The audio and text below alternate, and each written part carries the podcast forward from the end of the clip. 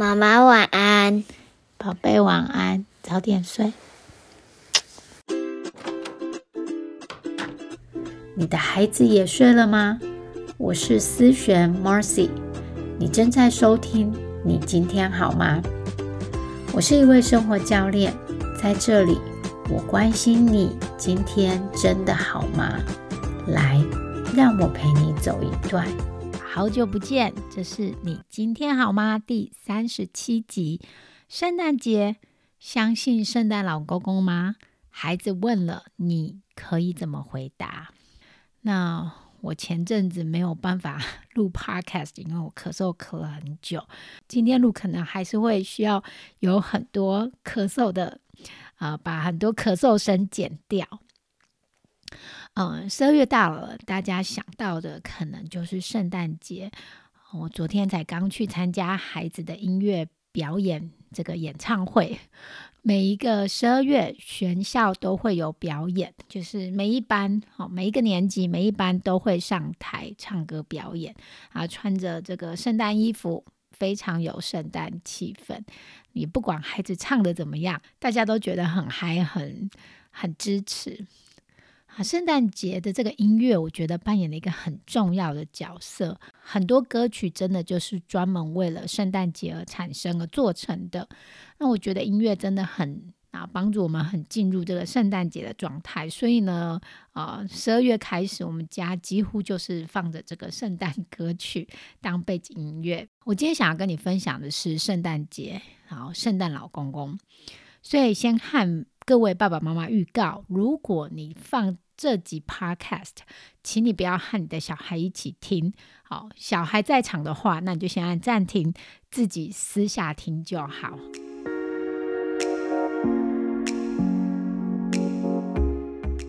近年来，这个圣诞节被商业化的很严重，我觉得。礼物好像一年要买的比一年大，就像我们的台湾包红包一样，一年要包比一年大的感觉。那圣诞树也是越来越高，那个上面的装饰真的是越来越花俏。我们住的这社区，几乎每一家都把房子外面好请人装饰圣诞灯，晚上真的是看了很美，感谢他们的服务。我们家往年在感恩节后就会去山上实际砍圣诞树。山上砍树只需要上网申请，然后你收到许可以后，他就会告诉你啊到哪一个山区去砍树。好，树长到多高你才能砍？然后呢，我们就把树绑在车顶上再回家。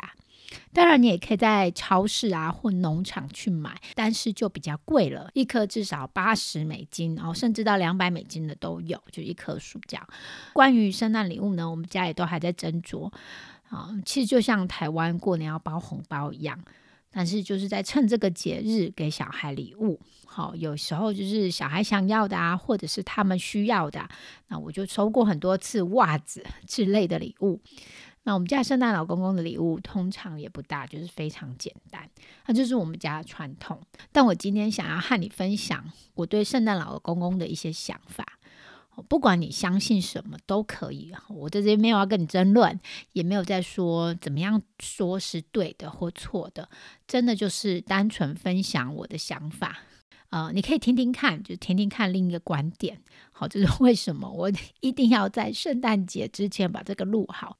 那我现在居住在美西，好，这个文化环境里面，直接和孩子说：“哎，圣诞老公公不是真的，其实是很 rude、很或者是很没有礼貌的表现。这很像我们在过年，好，我们拜天公、拜土地公，或者是中元节，然后拜好兄弟的时候，那你直接当着对方的面说：‘哎，我觉得你在乱拜，根本没有这些鬼神或没有佛祖这样子。’所以呢，我们大致还是会蛮。”尊重哈，不会去多说什么。哦，我的孩子最大已经十一岁了，要不要相信圣诞老公公？我我采取非常自然派。好，他前几天就上网查了 圣诞老公公的地址，然后写了信问很多很务实的问题，然后说哪哪来的钱啊？你从哪里冒出来的啊？那礼物是哪里来的？好，等等。那我甚至把他带他去这个邮局。那邮局呢有一个小角落，上面就告诉你啦，你要怎么样寄信给圣诞老公公，然后 甚至呢这个地址他都呃给你了，然后我们也真的就嗯。拿去给这个收邮件的这个先生，然后他拿到了这个信件，就是非常自然的说：“哦，好啊，你这个不需要再加上任何呃更多的游资，好，这样子我觉得应该就会 cover 了。”还是这样子回答我儿子的。我觉得大家都是以非常尊重的这个态度去嗯去让孩子继续相信这件事情。那有些人说。让孩子相信圣诞老公公很没有逻辑，很不会推理，或者是呢，不该让孩子相信有圣诞老公公，因为他们发现了会非常失望。好，因为这些都不是真的。但我也想和你分享我的想法，为什么我选择让我的孩子继续相信圣诞老公公？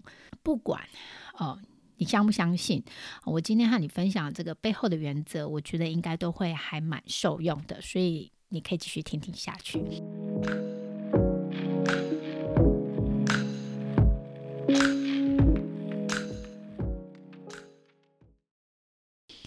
为什么我让我的孩子相信圣诞老公公呢？这十二月，好，圣诞节，我看着我的孩子对待圣诞节的态度，他们非常期待圣诞老公公，那个期待和那个希望是我想要的。虽然以我们的观点来说，他是孩子们其实在相信一个不存在的东西嘛，但对孩子来说是一个很梦幻、很 magical、很兴奋、很有希望的存在。就对孩子来说，他就是一个非常有希望的存在。那我就很喜欢那种感觉，希望那个期待。我不知道你小时候有没有机会碰到圣诞老公公，但是在我的年代不大流行。我曾经就有这么一次，那一次是在某一个教会组织里面，那时候就有一个很好心的人士扮演圣诞老公公。他真的就是晚上半夜来到我们家里送礼物。当时我大概小学高年级，所以晚上半夜这件事情，我在想可能就是十点、十一点，那我已经睡着了这样的意思嘛？哈，就是半夜，大概也不是什么凌晨一一两点、三四点之类的。那对这件事情，我听到了哈，哎，有有会来，我非常兴奋。可是我也半信半疑，所以我后来还留了一张纸条，请这个圣诞老公公签名。哎，就我真的要到了签名呢，哈，这个人好像姓刘之类的，我我不是记得很清楚。但在我的生命里面，圣诞老公公就来这么一次，我一直会记得那个兴奋、那个期待，还有那个希望的感觉。我一直都会记得，我到现在还记得，那是一种抱持着希望的期待感。那我想跟你分享，为什么这种希望、这个期待感对人来说是这么重要的？对，所以我就先去查了几个网络的定义啊，哈，牛津字典是这么样说的。他说，这个希望呢是信任 （trust） 的感觉。一种预期和期待某件事情会发生的好事就会发生的那种期望的感觉。那希望呢？它给我们很多动机，它给我们生命很多意义，是让我们想去做某些事情，因为它会给我们更健康的身体，它会帮助我们免疫力更强，活得更久。还有更好的社交支持，当然，它也帮助我们减轻很多压力嘛。好，我不知道你有没有这样子的经验，就是你相信一个根本还没有发生、可能没有证据的事情，其实我们天天都在做。哎，好，你从来都没有看到孩子长大的样子，对不对？你从来看还没有看过你的未来，但是呢，你会很努力的去把它养大。你也不知道孩子会不会真的被你养大，他可能在学校出问题了，他可能玩游戏受伤了，你也可能开车出去，然后就发生意外了。但是我们就因为这样子不继续生活嘛，或者是孩子如果发生了，他不会健康长大，他生病了，好，呃，去世了，那我们。他有可能啊，有可能会发生这些事情。可是那我们就不去养他，不去教他，不让他去学校了嘛？那我们就不出门了嘛？不会嘛？你还是一样会想着哦，二零二四年，好，我有点盼望，我想做点什么哦，我想要把我孩子教好，未来他长大好会变成什么样子，会成为一个好人嘛？我们总是保持着那份希望，就是我的孩子会没事，他可能会健康长大，或者是我今天出门会安全。但是这些未来的事情都还没有发生，也没有证据嘛。你也没办法确定嘛，但是是那一份希望支撑着我们对还没有看到的事情、没有证据的事情，好继续做我们今天要做的事，那就是一个相信。我我记得很清楚，我曾经和我的教练聊天，好，我就聊到了我小孩学中文，当时我的小孩刚进入学校体制。然后他们的中文就一落千丈，好讲的哩哩啦啦这样子。那我教我孩子中文就教的很挫折。后来我跟我的教练讨论，然后我发现到我可以把握住的就是抓住那个希望。我相信我的孩子中文一定会学得好，他们会没有问题的。因为孩子中文是我没办法掌控嘛，他到底学不学，他学快学慢。但是我可以掌控的是，我有耐心的陪他们学，然后帮他们保持的那个希望，好，就是他会没有问题，他会学得到。那一次的课程给我印象很深，就是我学习到要怎么样帮我的孩子保持着那份希望。我想不只是面对我的孩子，我也对我自己，好。也抱持那一份希望，或许你的孩子不是中文，哦，或许是 你孩子有另外的挑战，或者是你家里的某个家人也有一些其他的挑战，好，那某方面的挑战可能是孩子上，孩子可能是学习上的，或对你来说可能是生活上的、工作上的、人际上的种种挑战，你需要多一点时间才能看到结果的时候。你抱持的这份希望，绝对会帮助你更有动力、更有力气去面对。所以回到圣诞老公公的主题，我希望我的孩子继续保有，或者是学会保有那样的希望。他可以记得那个希望的感觉，其实就是那个信心啦，就是看不见未来，可是可以相信未来。在未来当中，他有能力去做一些影响力。做一些不一样的改变。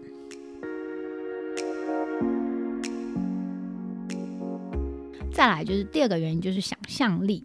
好，是每次你讲到圣诞老公公，你在网络上查，通常就是出现的字是 imagination，一个想象力，想象圣诞老公公。好，然后给孩子这个魔幻的这个想象力。在好多电影后，就演着圣诞老公公是怎么样来到每一家的烟囱啊，是怎么样进入大楼的。啊我真的很佩服这些制片人的想象力。有人说想象力一点都不科学，当我们在想象的时候不会推理，和科学的方法相反。但是科学家却在说，想象力是科学的关键。所有的发明都是从一个想象而来。你想象，你想一下哦，手机可能在二十年前，我们总会想到手机除了打电话是打电话用的机器之外，还居然可以上网，还可以看得到对方，还可以录音，还可以当相机。德国的化学家叫奥古斯特，很有名，欧洲最有名的化学家之一。他怎么发现这个化学结构的？就特别是那个苯。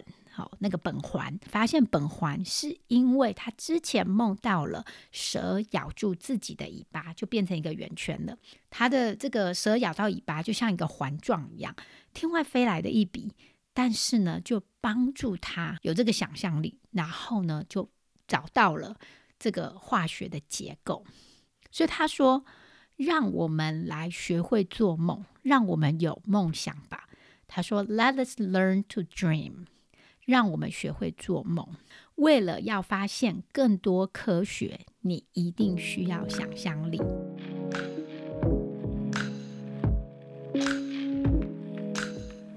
又不是每个人都要做科学家，那为什么要想象力呢？又为什么要会做梦呢？因为每一个人都有还没有来到的未来，未来你真的看不见，所以有些人就说：“哎，看不见就是还不存在嘛。”这时候拥有想象力就变得很重要了。你可以任意的想象，你的生活里面每一件事情都是来自于一个想法、一个想象。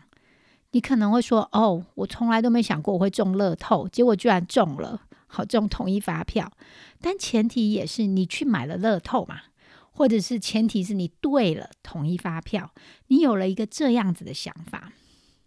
就是我可能会中，或我想要试试看。好，你会说，我从来都没想过我的家人会生病，要照顾一个生病的家人。但你应该也想过，想要成为那一个好的家人，陪伴在这个人身边吧。在这样的时刻，你就是那个陪伴在这个人身边的那个你想要成为的那样子的家人。如果你从来都没想过要去当太空人，那太空人这个职业就不大可能会发生在你的生命当中，你就不会去注意，你也不会去追求。你有想过的不一定都会发生，但是你从来都没有想过的，它就非常难发生在你的生活里。好，或者是它真的发生了，但是你根本看不见。那今年即将结束了，新年为什么给人有这么多的期待和兴奋的感觉？为什么每一次目标设定完，哎，好像就比较有动力去做？那是因为新年给人很多的希望，它也给我们有无限的想象。哦，未来的一年，新的一年会有什么事情发生呢？我在这边也邀请你去天马行空的想象一下，学习做梦一下。